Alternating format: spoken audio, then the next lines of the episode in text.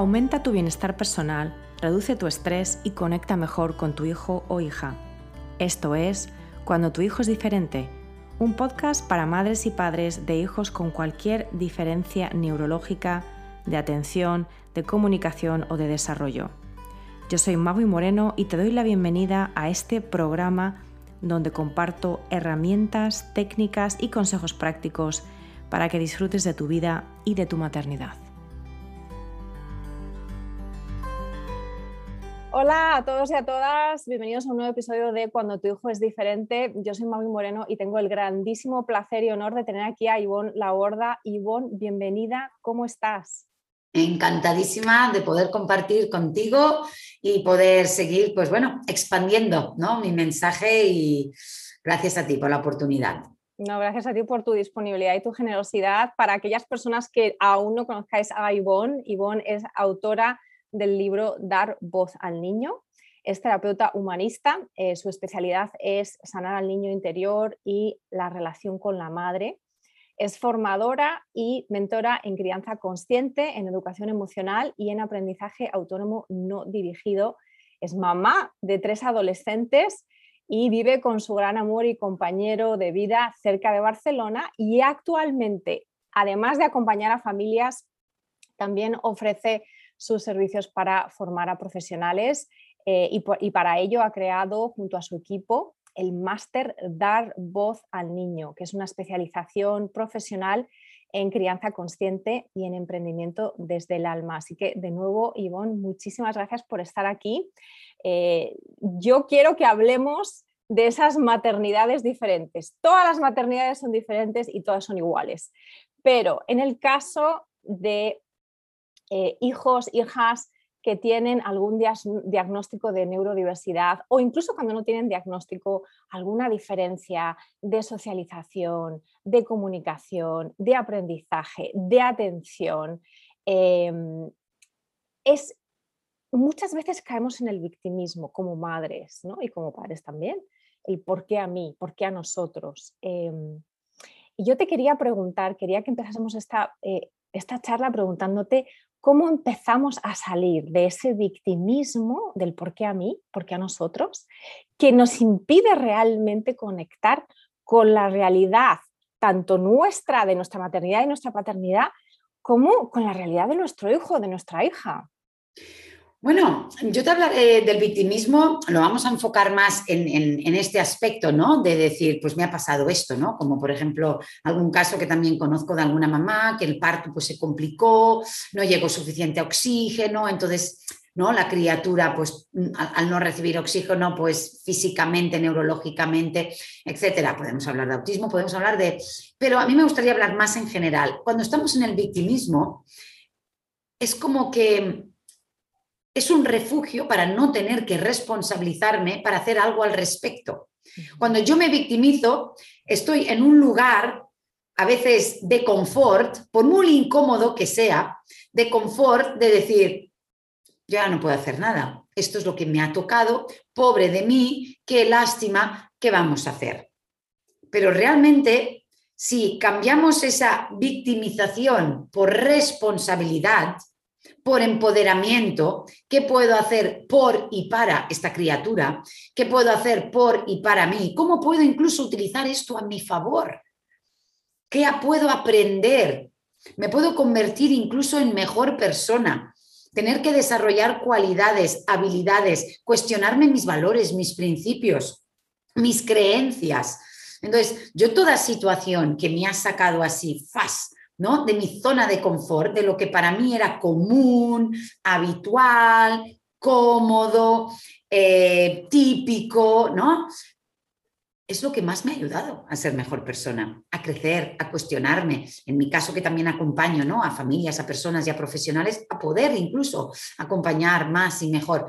Por tanto, el victimismo, a mi entender, es un mecanismo de defensa para no tener que tomar grandes decisiones que a lo mejor me tengan que llevar hacia otro camino difícil. Quizás mi creencia es que es difícil, quizás simplemente es nuevo, quizás simplemente es diferente, pero como mi idea era, mi vida va a ser esta, y me voy a casar y voy a tener un hijo y entonces le llevar el cole y luego tal y luego, luego, luego, luego, de repente, ostras, mi hijo ¿no? Tiene unas necesidades diferentes, tiene un ritmo diferente. Esto que hace que yo me tenga que adaptar. ¿Qué pasa? Que me cuesta tanto adaptarme. Entonces, aquí podríamos entrar ya dentro de mi especialidad, que es la influencia de nuestra propia infancia en la madre que soy. Entonces, ¿qué dice de mí que me cueste tanto adaptarme simplemente a estas diferencias, que como dices tú, tampoco son tan grandes, porque es un ser humano, tiene unas necesidades, a lo mejor no, no está tan ¿no? En, ese, en ese patrón, en ese... Pero la victimización, un poquitito es eso, nos desresponsabiliza pongo el foco en mí, pobre de mí, lo que a mí me ha pasado, qué mal lo paso yo. Entonces, si yo salgo del victimismo, es como que me tengo que responsabilizar tomar decisiones y mi mirada está en el otro. ¿Qué puedo hacer para ayudar al otro, guiar al otro, mejorar al otro? A la vez que yo también aprendo, ¿no? Y, crezco. Exacto. Y además esto que acabas de decir es súper importante porque al final yo siempre digo que los desafíos son una cara de la moneda y la otra cara de la moneda son las oportunidades. Y es, es, la misma moneda, o sea, lo podemos ver como un desafío solo lo podemos ver como un desafío y por tanto o una oportunidad también. Eh, cuando solamente vemos desafíos y solamente vemos problemas, muchas veces tiene que ver con nuestras propias expectativas ¿no? y con nuestras propias creencias, con nuestro propio pasado, con nuestro propio software mental que tenemos en torno a lo que eh, nos esperábamos de la maternidad. ¿no? Y entonces, al final, no es tanto la diferencia del hijo en sí misma, que es el desafío, sino todo lo que eso conlleva a nivel de nuestro desaprender o de nuestro desestructurarnos a nivel de nuestras creencias, a nivel de nuestras expectativas, para, a nivel de nuestras asunciones, para mm, volvernos a recolocar de alguna manera, ¿no? Eh, y, de, esa forma también cambiar la relación que tenemos con nuestro hijo.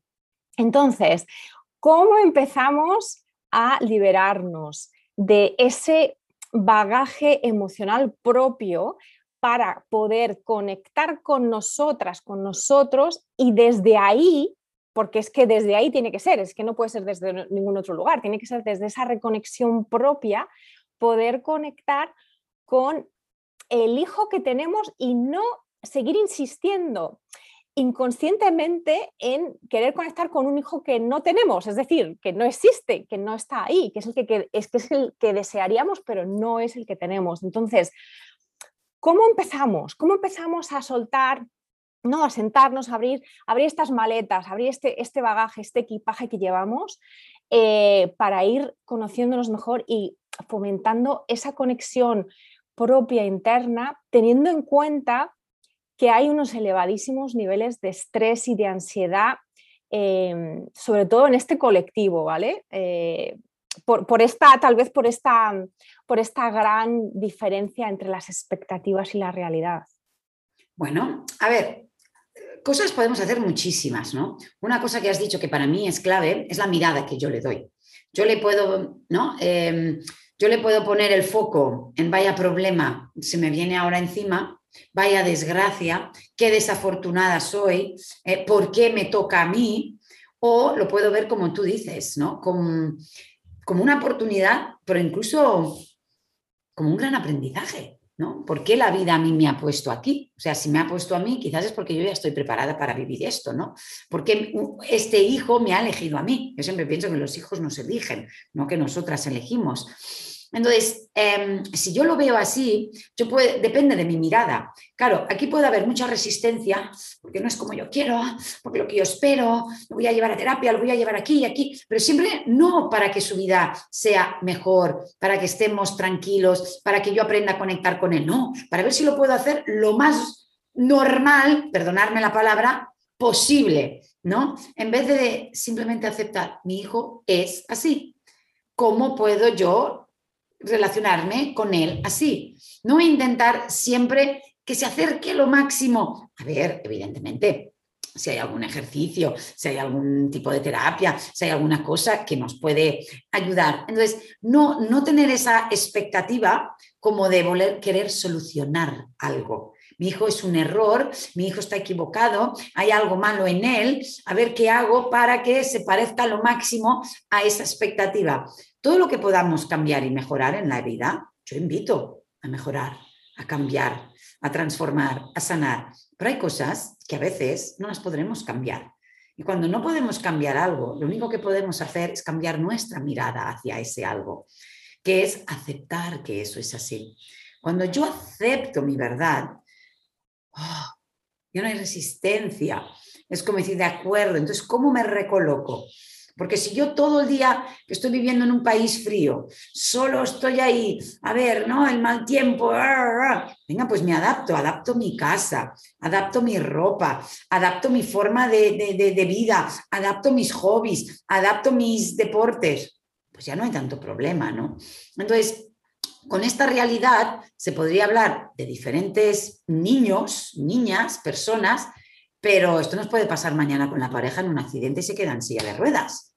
Y, oh, y, neurológicamente y todo está igual, pero ha, habido un gran cambio, ¿no? ¿Y cuántas personas les han pasado cosas de estas y, su vida mm, terminó? Y otras, su vida empezó en ese momento, porque se dieron cuenta de cosas, porque empezaron a echar charlas, porque escribieron un libro, porque inspiraron a otros. Yo invito a que si nos cuesta aceptarlo, acercarnos a personas que quizás estén viviendo cosas similares. Somos personas, seres sociales, a lo mejor alguna otra persona que lo haya vivido un tiempito antes, ayudarnos, apoyarnos. Tú misma lo has utilizado a tu favor, haciendo este programa, inspirando, ayudando a otras personas, buscando a referentes como yo o como quien sea, ¿no? Que, que, podamos con, con lo tuyo y con... Entonces, realmente mm, es nuestra mirada. Podemos cambiarlo todo cuando yo cambio mi forma de ver las cosas. Exacto, y esto me parece fundamental. Y ahí es donde muchas de nosotras y de nosotros nos quedamos atascados.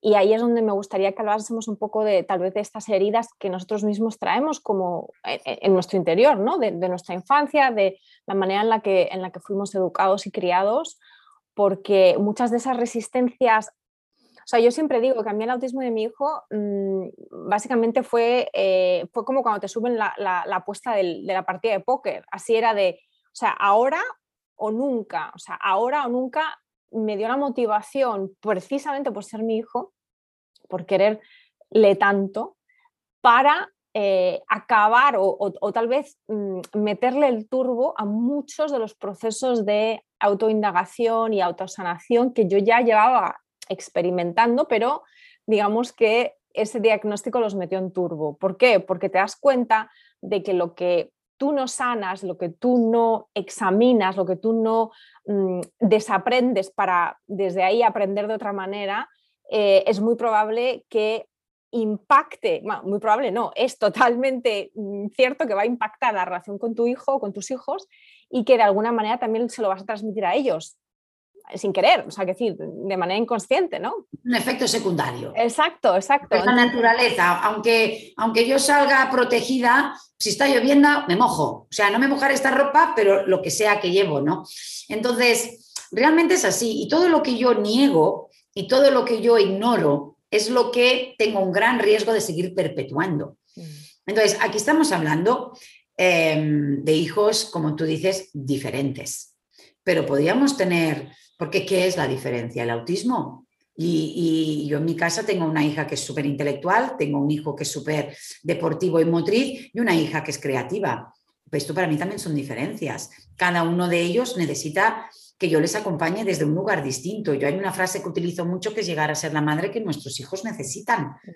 No una madre ni buena, ni mala, ni perfecta, ni amorosa, ni respetuosa. La madre que Ainara necesita hablar, dialogar, cuestionar, razonar, preguntarnos. Esto si lo hago con mi hijo, Urchi se agobia, tanto hablar, tanto pensar, tanto... ¿Por qué? Porque él es más desde el cuerpo, es más desde lo motriz, es más desde lo... Entonces, ¿Qué, hace que a mí me sea más fácil o más difícil acompañar estas necesidades? Quizás no son tan diferentes, pero también son necesidades. Entonces, ¿de dónde vengo? ¿Cómo fui aceptada yo?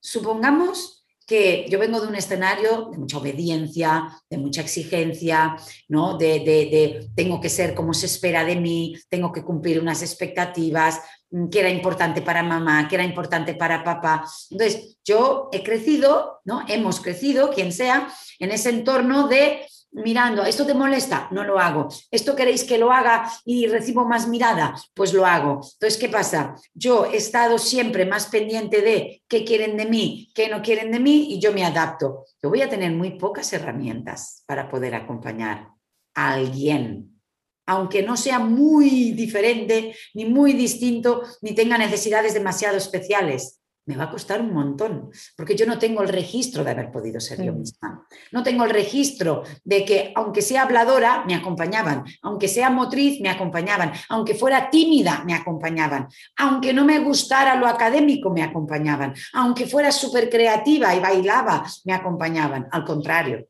me tuve que adaptar, adaptar, adaptar, adaptar, adaptar. Casi dejé de ser yo. Entonces, una persona que viene de un escenario donde ha habido mucha adaptación, mucha exigencia, mucha obligación, ya no hablo de violencia, hostilidad ni abuso, simplemente ¿no? Lo típico de aquella época, mamás muy ocupadas haciendo, nosotras muy buenas sin molestar, papás ausentes, no molestes, si molestas, grito, amenaza, castigo a tu habitación y cállate. Y si lloras, eres tonta y eres fea. Venga, acabar ya. Entonces, esto es lo típico, y no estoy hablando de nada súper hostil. Solo viniendo de ahí, que nos vamos a sentir casi todas identificadas, ya tenemos muchas carencias emocionales para acompañar a cualquier ser, solo, solo ser hijo. Si encima este hijo me viene con un regalo mágico de que es diferente, me va a costar más. Sí, porque en realidad se junta eh, el hambre con las, con las ganas de comer, en el sentido de que muchos de estos niños, mm, sobre todo cuando hablamos de diferencias neurológicas eh, significativas, como puede ser el autismo, puede ser el trastorno de déficit de atención y hiperactividad, tienen el cerebro cableado de manera diferente a los neurotípicos, que somos nosotros, sus padres, y por lo tanto eh, se junta el hecho de que no les estamos dejando ser como realmente son con eh, el hecho de que ellos mismos no están cableados para necesariamente adaptarse a lo que nosotros queremos. Por eso digo que se junta el hambre con las ganas de comer y entonces por eso muchas familias viven con estos niveles de estrés y de ansiedad tan elevados porque eh, quieren conectar con el hijo, pero desde su, desde su paradigma, ¿vale? El y niño sea como yo necesito, que el niño sea como yo necesito, no yo adaptarme a sus necesidades. Y esto es lo que genera ese estrés y esa resistencia y el malestar. Aquí lo vital sería aceptar ¿dónde está mi hijo? Y por muy distanciado que esté de mi expectativa racional o de mi capacidad emocional de sostenerte. Porque una cosa es, no, no, yo acepto, yo acepto, yo acepto. Yo, yo me acuerdo que cuando era jovencita yo fui voluntaria en muchas ONGs, y fui a la India y fui a Bolivia y a Nepal. Pues yo tenía un amigo que era voluntario en San Cugat en un centro de discapacidad severa de, niños y adultos. Y yo le dije, oh, qué chulo, yo te acompaño, yo también quiero con ese afán de ayudar. ¡Ah! Aguanté un fin de semana, no podía. O sea, mi afán de acompañar sí, pero desde otro lugar.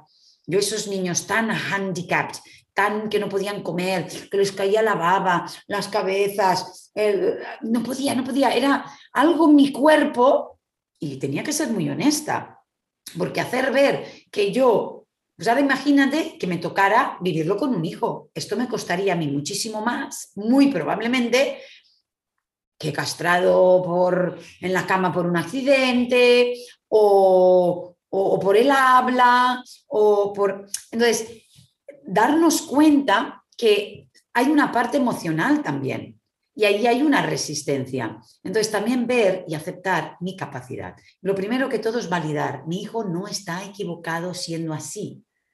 Es cómo aprendo a convivir con esto. Es una lucha. ¿Realmente querríamos que nuestra pareja se volviera a levantar y andar si ha tenido una lesión medular? Venga, y levántate, y va, y, todo mi afán hasta que vuelva a andar será una, resistencia total. Vamos a adaptarnos, vamos a relacionarnos ahora desde ahí. Vamos a bajar el ritmo, eh, solo hasta aquí, ya no podemos salir a caminar ni a correr, ni, bueno, pues qué tipo de actividades sí podemos hacer desde otro lugar. Entonces, buscar qué nos iguala, qué nos acerca, qué me une, porque si siempre ponemos el foco en qué me falta, en qué no tengo, en qué me duele. Estamos sufriendo. Si yo pongo el foco en, vale, habrá cosas de estas, pero ¿qué sí me une? Exacto. ¿Qué, qué, qué sí puedo acompañar? ¿Qué sí puedo aceptar? Vamos a fomentar todo esto un poquito más. El problema es que nuestro hijo, sea como sea, tenga lo que tenga, le falte lo que le falte, que jamás tenga la sensación que es un error mm. y que está equivocado siendo como es y que no debería ser así. Y que ser así es un problema para mamá, para papá y para todos. Como nuestro hijo tenga esta sensación, sea especial o no, porque hay muchos niños que no tienen estas diferencias tan grandes y, y continuamente piensan, que son un error, que están equivocados, que no deberían sentir esto y que no deberían necesitar esto. Que son un problema, básicamente. Que es lo que les, decimos a los hijos. Arruina la autoestima, la lastima. Les, mira, precisamente ahora, este, este viernes, voy a estar haciendo un monográfico sobre la autoestima. Eh, lo que más lastima la autoestima a un niño es tener la sensación de no valgo, no merezco, no pertenezco y estoy equivocado y molesto siendo así. Tendría que cambiar ¿Hay algo mal en mí? No. ¿Eres diferente? Sí. ¿Que hay muchos niños que no son como tú? Sí. Pero que hay muchos otros que sí son como tú? También. Es como si ahora todos los del África, como tienen la piel oscurita, son un error. No, no son un error. Hay diversidad, hay diferencias. Los altos son un error, porque no caben no sé dónde. Los bajitos son un error, porque todo está pensado con sillas y, les cuelgan las pies. No, nadie es un error aquí. Simplemente todo está estandarizado, porque es más fácil en una sociedad coger las medias. Y cogemos la media y las chicas jóvenes solo encuentran tallas 38-40. Lo de antes, mal. Y lo de tal. Las delgaditas piensan que están mal y las gorditas piensan que están mal. Por favor, pero hemos estandarizado todo, hasta lo cognitivo, lo motriz, lo social, la educación. Entonces, simplemente aceptar esas diversidades. Pero como ya venimos de una infancia, como hemos comentado, que nos tuvimos que adaptar a todo y ¿qué se espera de mí? ¿Qué está bien? ¿Qué está mal? No lo sé, mal, castigada, amenazada, no sé qué. Claro, pues imagínate algo que se sale un poco de mi escenario, es que no lo veo, no lo siento, es que, es que me sobrepasa, no sé qué hacer. Tú muchas veces, Ivonne, hablas de que, de que nos cuesta mucho a las madres dar lo que nosotras no recibimos, ¿no? esa, esa, esa, herida, ese, ese hueco interno. Em, y yo quería preguntarte sobre el miedo a no pertenecer, que es un miedo atávico, o sea, es un miedo que yo creo que viene diseñado de fábrica en los seres humanos precisamente porque somos seres sociales y para nuestra supervivencia necesitamos de, de, otras personas desde, desde, el momento en que nacemos. Em, entonces, muchos de estos temas que, estás, que, nos estás comentando en torno a la falta de aceptación y en, torno al problematizar, hacer de un problema lo que es diferente, y de hecho eh, yo siempre hablo de neurodiversidad, creo que, creo que, creo que es la, la, siguiente, digamos, frontera a nivel de diversidad, ¿no? Ya digamos que tenemos en, muchos países desarrollados ya totalmente aceptado la diversidad a nivel de orientación sexual, a nivel de identidad de género.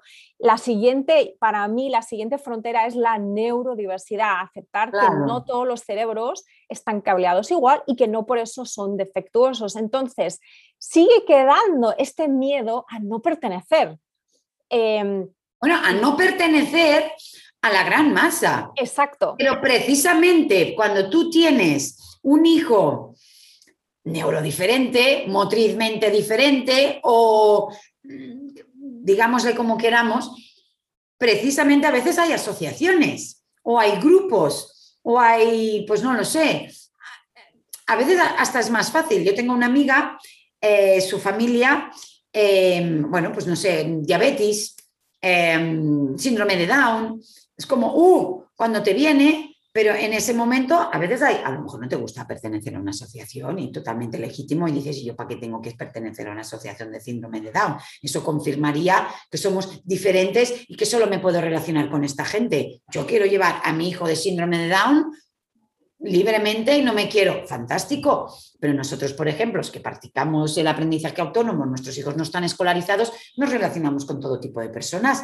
Para nosotros nos encantan los encuentros homeschoolers porque es un chute Es un grupo de familias que pensamos, vivimos con unos valores y unos principios parecidos. En este caso podría ser con una diversidad parecida, pues te empoderas un poco. ¿Tú cómo lo has vivido? Pues fatal, yo tengo una depresión, pues mira, ahora estoy súper bien, mira, tú ve tal, oh, oh, y a lo mejor alguien que estaba fatal, ahora está ayudando y asesorando y acompañando a las nuevas familias que vienen. Entonces, claro que necesito pertenecer, pero tendré un gran vacío y necesidad de pertenencia cuanto menos pertenecí cuando era pequeña. Porque si a mí me aceptaron y yo en donde estaba era aceptada, entendida, yo salgo al mundo en la adolescencia más segura, más empoderada, mis parejas, mi trabajo, mis amistades, mis emprendimientos, pero cuando yo ya vengo de una infancia donde ah, mi, mi pertenecer es no valgo, no merezco, no importo, solo se me quiere si soy como esperan, ay, uy, y, ahora imagínate que me colocan, clac, ¿no? Quiero estar dentro de un rebaño y dentro de un rebaño en el medio, que nadie me vea y que el rebaño ya me lleve. Y claro, tienes un hijo neurodiferente, como has dicho tú, es, que me cogen con unas pinzas, me sacan del medio y me sacan y yo y mi hijo ahí, clic, en el monte, ahí, sola, en el prado. Pues qué maravilla, ¿no? Puedes empezar de cero, puedes aprender, puedes compartir, puedes... Pero claro, es, es un abismo, es un vacío, ¿no? Y es un estigma para muchas personas que, de nuevo, eh, ese estigma no es tal. ese es el significado, esa es la mirada que le estamos dando a esa diferencia, pero no tiene por qué ser así, ¿no? Y, también me gustaría preguntarte mm, sobre toda esta capacidad de precisamente ser empáticas, ser compasivas. Em, conectar, el poder de la conexión con nuestros hijos neurodiversos, neurodiferentes, cuando no somos capaces de ser empáticas, de ser compasivas, de reconectar con nosotras mismas. Muchas veces con la madre, con el padre, con mi pareja, con nadie. Porque todo lo que es diferente lo juzgo, lo critico o me quejo de ello. Pues claro, el hijo es como y luego la creencia de que es mi hijo y le tengo que querer. Y le tengo que aceptar. Y todas mis células, perdonarme la palabra, que va a herir la sensibilidad, todas mis células le rechazan. Pero no le rechazan a él, rechazan la diversidad. Rechazan lo difícil que es para mí acompañar esto. Pero eso es un milagro, eso es una oportunidad de sanación. Yo siempre digo que dar a mis tres hijos me sanó dar a mis tres hijos lo que yo no tuve en mi infancia me sanó, por eso prometí compartirlo. Y los tres son tan diferentes y los tres pedían algo tan diferente que yo pensaba, esto me cada vez me ahoga más, cada vez es como más exigente cada uno. Bueno, porque estaba más preparada para ello y como luego me he dedicado posteriormente a acompañar a tantísimas familias, pues bueno, ahora entiendo un poquito, ¿no? Cuál fue mi misión aquí en, en, en este pedacito de vida, ¿no? Que se me ha concedido. Por tanto, Claro que duele, pero si tenemos esta visión de cómo puedo utilizar esto a mi favor, cómo, qué, me trae, que, sé que a lo mejor eh, me corto un poco porque me iría incluso más a lo espiritual, ¿no? a que son una bendición, son un milagro, vienen con un mensaje muy especial, las familias eh, que tienen algún hijo así realmente son elegidas. ¿Por qué? Porque, bueno, pues eh, este acompañamiento mm, te hace diferente ver las cosas, sentir las cosas, eh, hablar con otra persona de otra manera. Yo porque ahora me lo has dicho porque te conozco y tal, pero a lo mejor un día te conozco en persona, hablamos y tal y digo, oye, esta chica tiene algo, tiene algo. ¿Y qué tiene? Pues a lo mejor, pues, pues toda esta vivencia que has tenido que vivir con tu hijo, esta parte tuya no aceptada, ay, uy, ¿qué la ha puesto de manifiesto? Entonces, eh, fijémonos cómo nos es difícil aceptar la opinión diferente de mi pareja de la vecina del quinto, ahora imagínate mi hijo, que yo le digo que no, que venga, que ahora toca ya sentarnos a leer, a escribir, a tal, y él está en su mundo, en otra cosa, no, olvídate de leer y olvídate de escribir, entra en ese mundo, o simplemente permítele estar en su mundo y adapta tu mundo al suyo. Mm.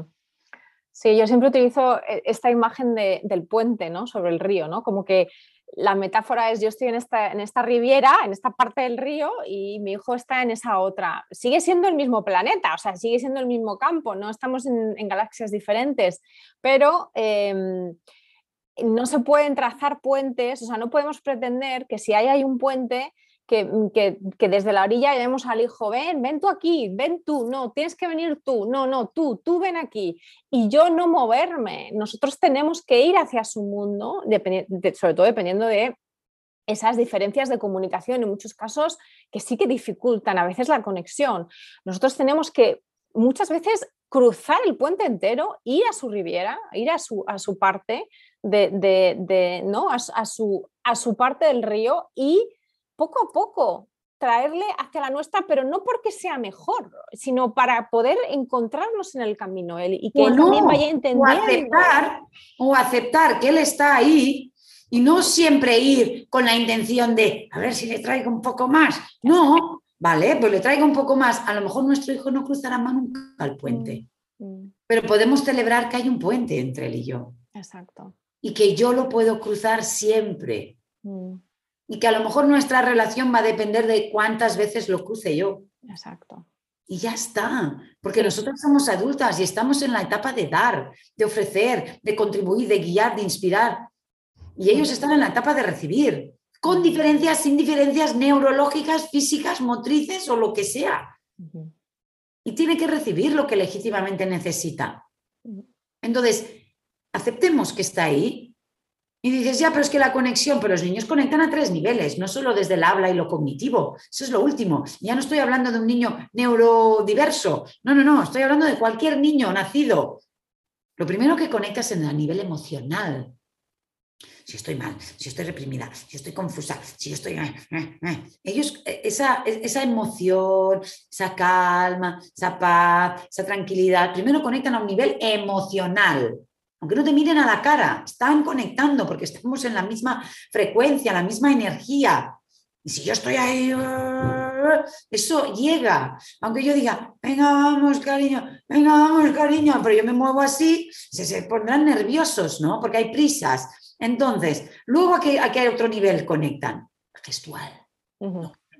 Mi mirada, Sí, incluso físico, de, contacto. Esto, si yo soy rápida, no sé qué, venga. Uh, ah, uh, ah. Claro, no es lo mismo que coger tal. Y al tercer nivel es oral, desde la palabra. Por tanto, primero es la emoción, luego es lo gestual o el contacto. Y por último, es la palabra. ¿Qué hace el adulto? Se salta a los dos y solo quiere hablar que no me oye, que no me mira, oye, que te he dicho, oye, oye, oye, es que no me escucha, claro, te escucha, lo que, lo que, no, lo que no te hace caso, pero está muy bien porque él está en su mundo, déjale.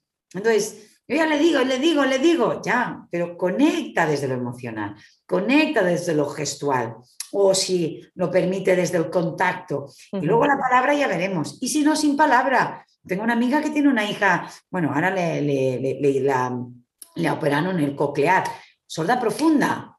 Pues ¿desde dónde? Tú imagínate, si eres habladora y comunicadora, pues es otro tipo de comunicación, más emocional, más sexual. Bueno, pero, pues pero de nuevo, no, o sea, y por eso es una oportunidad, porque si nos, yo, yo te cuento que cuando mi hijo era muy pequeño, él hablaba con palabras, él ahora conversa, pero él hablaba con palabras sueltas en los dos idiomas, en inglés y en español, pero no hacía frases. Y yo me pasaba la vida, esto antes del diagnóstico, me pasaba la vida pensando, cuando Adrián hable, e, yo seré la más feliz. ¿Por qué? Porque yo soy muy habladora. Entonces, yo ahora lo pienso y digo, wow, todo lo que yo he cambiado, porque es que él y yo, a pesar de que podemos hablar, de que podemos tener una conversación, yo encuentro que los momentos más profundos de conexión con mi hijo son momentos en los que nos estamos tocando, son momentos en los que yo le miro y sé cómo se siente y él sabe cómo me siento. Entonces, ¿qué pasa? De nuevo, no podemos tener esa capacidad de conexión más profunda, emocional y gestual física con otro si tampoco lo tenemos con nosotros mismos. Y, esto es lo que yo he aprendido en mi, propio, en mi propia trayectoria, en mi propio camino personal de la maternidad diferente, es que yo mm, tenía una gran guerra, una gran batalla con mis emociones. Yo no aceptaba ciertas emociones, yo, bueno, tenía una serie de eh, historias personales en torno a la gestión de ciertas emociones y al eh, tener que ayudar a mi hijo a sostener las suyas y a gestionar las suyas, lo, lo, tuve que hacer, no diría que primero, en este caso lo hice simultáneamente, no me quedó otra, pero yo siempre digo, da igual, que sea primero o que sea simultáneo, pero hay que hacerlo en esas dos direcciones. No solamente se vale estar... Solo podemos dar lo que somos, no lo que sabemos, porque podemos saber mucho desde lo intelectual, pero con la intención y la voluntad no es suficiente. Entonces, si nosotros en nuestra infancia la emoción de la rabia, de la tristeza, de la pena, del enfado, del odio, no se ha permitido, como veas a tu hijo enrabietado, se te van a actualizar las emociones que nos volvemos locas, aunque no nos guste la palabra, agresivas, abusivas, que dices, pero ¿qué me pasa? ¿No? Pero porque eso pasa a pesar de ti, porque ha quedado dentro almacenado por tu represión emocional. Entonces, em, ahí hay mucho que trabajar. Pero bueno, lo bonito es eso. Son todas esas mega ¿no? oportunidades que tenemos y, la conexión, aunque nos pensemos ¿no? que la palabra y la comunicación y la comunicación, yo hablo siempre en mi libro, ¿no? Dar voz al niño, hablo de las cuatro raíces para una crianza consciente, para permitir que cada niño pueda llegar a ser la persona que ha venido a ser. Y cuando digo cada niño me refiero a cada niño, sea como sea, necesite lo que necesite, con sus diferencias y con sus no diferencias. Y esas cuatro raíces para mí son cuatro leyes universales. Entonces, un niño necesita presencia, que estemos disponibles por y para él. Esa es la primera raíz. Esté como esté, ¿no? aunque fuera ciego, sordo como Anne Sullivan, da igual, ¿no? pero esa presencia la necesita. Validación, validar sus necesidades y sus emociones. Sea como sea, va a sentir y va a necesitar. ¿Va a sentir diferente? Quizás. ¿Va a necesitar diferente? Sí, pero sentir y necesitar es una condición humana. Validemos lo que necesita y siente. La tercera raíz es nombrar nombrarte la verdad de lo que me pasa a mí con lo que te pasa a ti. Porque tú no eres el problema. Quizás el problema es que yo no sé, no puedo aún acompañarte como tú necesitas. Nombrar esa dificultad, nombrar esa verdad. No que tú eres un problema, no que yo soy un problema, sino que me estoy adaptando a ti. Dame tiempo, estoy en ello, estoy aprendiendo a ser la madre que tú necesitas. Y por último, crear intimidad emocional. La intimidad emocional que yo comparto en el segundo capítulo de mi libro, La cuarta raíz, no es solo la comunicación, que también lo es, sino la otra comunicación, de la mirada, de la empatía, del gesto, de estar juntos, de la emoción, del disfrutar, del goce, de la observación, de la paciencia, del simplemente estar y compartir ese espacio. También la complicidad, la confianza, tenemos que confiar en ellos. E, él va a ser la persona que ha venido a ser, no la que tú quieres, no la que tú esperas, pero la que ha venido a ser, sí. Entonces, permitamos que sea como él ha venido a ser. Ya, de los otros niños ya es difícil, porque si yo quiero que vaya a la universidad y tenga la gran caneda y ahora me dice que quiere ser malabarista, jo, quiere ser artista, jo, quiere ser futbolero, jolín, pues si es el mejor y me lo fichan en todos los lados, pues déjale, ya lo veremos luego a los 40 qué hace. ¿no? Entonces, aceptemos eso. Aceptemos. No es que la sociedad, no, eso son, eso, eso son limitaciones. La sociedad nada. ¿eh? Hagamos nosotros. Si la sociedad solo es una muestra de cada hogar. No, pero en el cole. No, pues que le dicen, pero, pero, pero. No, tú puedes crear tu realidad paralela. Paralela. No pongamos excusas con lo de allí. Porque bien personas que no hablan una lengua se van a otro país que hablan esa lengua y te acabas adaptando. ¿Por qué? Porque te haces tu realidad paralela, ¿no? Exacto, es muy importante y este, yo creo que con este mensaje, Ivonne, nos vamos a, ir despidiendo ya porque me ha parecido que has tocado pues eso, esos cuatro puntos tan, tan, tan fundamentales y has vuelto un poco al principio de esta charla, que es el tema de la responsabilización. Hay que responsabilizarse no solo de nuestras heridas, de nuestro propio desarrollo personal, de lo que nosotros aportamos a la relación con nuestro hijo, sea diferente de la manera que sea, que todos lo somos, sino también la responsabilidad de, que, de ir creando, o sea, de ir co-creando Em, y por lo tanto dejarse de eh, victimizar también en lo social, ¿no? en, lo colectivo. No, las cosas van cambiando porque los individuos eh, vamos cambiando y vamos hablando y vamos concienciando y vamos visibilizando. Eh, y de hecho, la, un poco la realidad de las personas neurodiversas hace tan solo 30 o 40 años, no te estoy hablando de hace 300 siglos, era, era auténticamente y éticamente inaceptable. ¿Y por qué ha cambiado? Pues porque cada vez se visibiliza, más, porque cada vez se normaliza más, aún queda mucho camino, pero en eso estamos y se ve, o sea, se ve. Entonces, la responsabilidad también es de cada familia para no esconder, para eh, no eh, rechazar no solamente dentro del hogar, sino también hacia afuera, ¿no? Porque de esa manera es como se Mm, se siguen mm, creando y se siguen manteniendo estos estereotipos y estas creencias limitantes. Entonces yo creo que... Me ha venido el ejemplo de un padre y un hijo, que no me acuerdo el apellido. Él falleció, que su hijo estaba postrado en una silla desde nacimiento porque tuvo muchas em, vueltas de cuerda. Bueno, le faltó oxígeno y quedó pues muy, muy, muy lastimado neurológicamente. Y con 15 años su hijo le pidió que quería ir a correr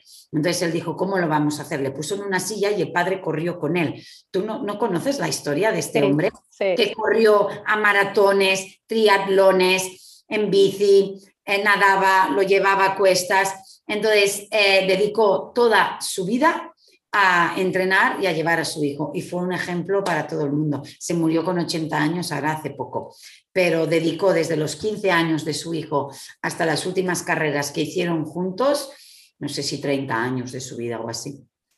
Y al mismo tiempo, no solo para darle gusto a su hijo, que era obviamente su motivación principal, ¿no? E, ese deseo, ese deseo de, eh, bueno, pues de, aliviar ese deseo del hijo, ¿no? De, El hijo le dijo en esa carrera, la primera que hicieron cuando tenía 15 años, papá, ¿sabes que por primera vez en mi vida en esta carrera me he sentido que no era discapacitado? Exacto. Entonces el padre dijo, ¿cómo? ¿Corriendo? ¿No te sientes así? Pues vamos a correr. Exacto, pero no solamente desde esa parte individual o, de pareja, de qué decir, de, familia, sino que también creó conciencia y visibilizó para el resto de las personas. el ejemplo de este padre. Exacto. Entonces, yo creo que este es un mensaje importante, que es eso, esa responsabilización, no solamente a nivel individual o a nivel eh, familiar, sino a nivel colectivo. Todos estamos aportando nuestro granito de arena, ya sea como padres o madres de hijos neurodiversos o ya sea como personas neurodiversas, porque también afortunadamente cada vez hay más personas neurodiversas mm, que tienen un diagnóstico de autismo o de lo que sea o de déficit de atención y hiperactividad, que ellas mismas, ya como adultos en muchos casos, se presentan a la sociedad y dicen yo soy así y yo tengo estos dones que aportar al bien común eh, y a mi vida. Todos somos diversos, porque yo, por ejemplo, que vengo de la infancia de donde vengo, recuerdo cuando la maternidad me di cuenta ¿no? de que sí se puede revertir todo, yo tengo un compromiso de vida es como mi misión, yo pude compartir una pasión y una misión en mi propósito de vida y lo que es mi profesión hoy. Esa visión de que en una sola generación podemos cambiar y mejorar el mundo, simplemente amando más y mejor a los niños de nuestra vida, porque estos niños amados, respetados incondicionalmente, crecerán desde la aceptación, no necesitarán guerras, ni el poder, ni las venganzas, ni nada. Por tanto, sí es posible. Sí, es, posible. Y además es muy necesario. Yo en lo profesional me dedicaba antes a la cooperación al desarrollo, trabajaba en África y bueno, por, muchas, por muchos temas y por muchos factores eso cambió cuando empecé a trabajar en el apoyo a, a las madres, sobre todo de hijos diferentes.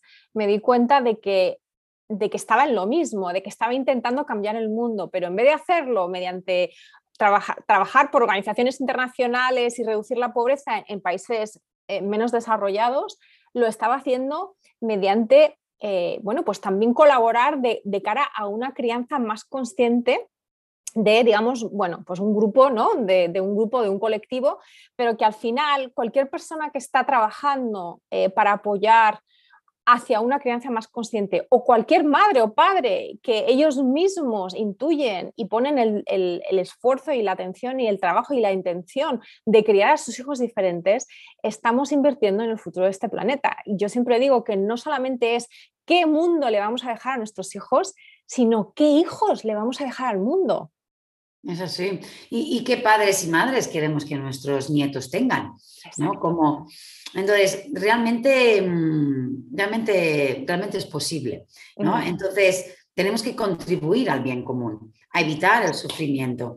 Entonces, bueno, pues personas que a lo mejor hemos tenido que hacer un proceso de superación personal diferente y que vemos, yo siempre pienso ¿no? que hasta esto es patrimonio de la, humanidad. O sea, tienes que compartirlo. Si a ti te ha servido, a ti también, pues bueno, vamos a inspirarnos, a ayudarnos y a compartir entre todos. Pues nada. Muchísimas gracias, Ivonne, por tu tiempo. Eh, antes de, despedirte, quiero que nos cuentes una persona que no te conozca aún. ¿Dónde estás? ¿Cómo te pueden encontrar? ¿Redes, web? Eh, si estás haciendo algo que quieras Si buscáis mi nombre, Ivonne Laborda, salen de todo. Entonces, yo dirijo lo que es el Instituto Ivonne Laborda junto con mi equipo. Detrás mío hay 10 personas. Entonces, tenemos formación para la transformación, tenemos cursos de sanar a nuestra niña interior, tenemos una formación para familias y docentes en crianza consciente, tenemos el máster profesional, tenemos talleres de gestión emocional, pero todo esto lo tenemos en el instituto, Ivonne Laborda. Pero yo aparte, como Ivonne, la madre, la profesional, la terapeuta, me dedico, mi gran compromiso es este, ¿no? Esta visión de que podemos crear esta epidemia de niños amados, respetados y escuchados como legítimamente necesitan. Por tanto, dedico cada día de mi vida a divulgar contenido gratuito también, pero ya desde mi web, ivonlaborda.com. Y ahí hay pues también un podcast, tenemos el libro, hay cuatro ebooks gratuitos, el libro no, dar voz al niño se compra, ¿no? Pero los cuatro ebooks gratuitos, artículos, mi canal de YouTube y en Instagram mi nombre, arroba Ivonne Laborda. Pero también tengo un club de lectura de mi libro gratuito, que simplemente vamos trabajando el libro y cositas, ahora estábamos con las cuatro raíces, que es arroba dar voz al nino, Nino porque no se puede escribir niño.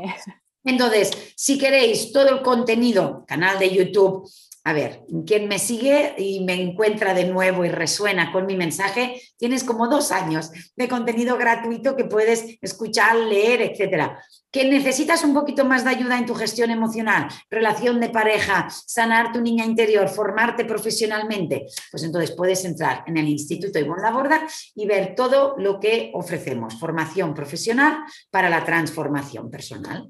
Muy bien, pues muchísimas gracias, Ivonne. Dejaré todos estos, todos estos datos, todos los enlaces ya eh, linkeados en las notas del episodio para que la gente te encuentre aún más fácilmente. Y yo doy fe, porque te sigo desde hace años, que eres una auténtica cueva de tesoros, que hay muchísimo material gratuito de gran, gran calidad para cualquier madre que se quiera aproximar a, bueno, pues a todo este trabajo interno de sanación que es tan, tan importante de cara a nuestra, a nuestra maternidad y a, la crianza de nuestros hijos. Así que de nuevo, muchísimas gracias Ivonne, te lo agradezco de verdad mucho, eh, encantada de haberte tenido en este programa. Encantada a ti y a tu hijo por hacer lo posible. Gracias por escuchar cuando tu hijo es diferente para no perderte ningún episodio, suscríbete en tu plataforma de podcast favorita o en YouTube. Si este episodio te ha aportado valor, por favor, compártelo con otras madres y padres en la misma situación.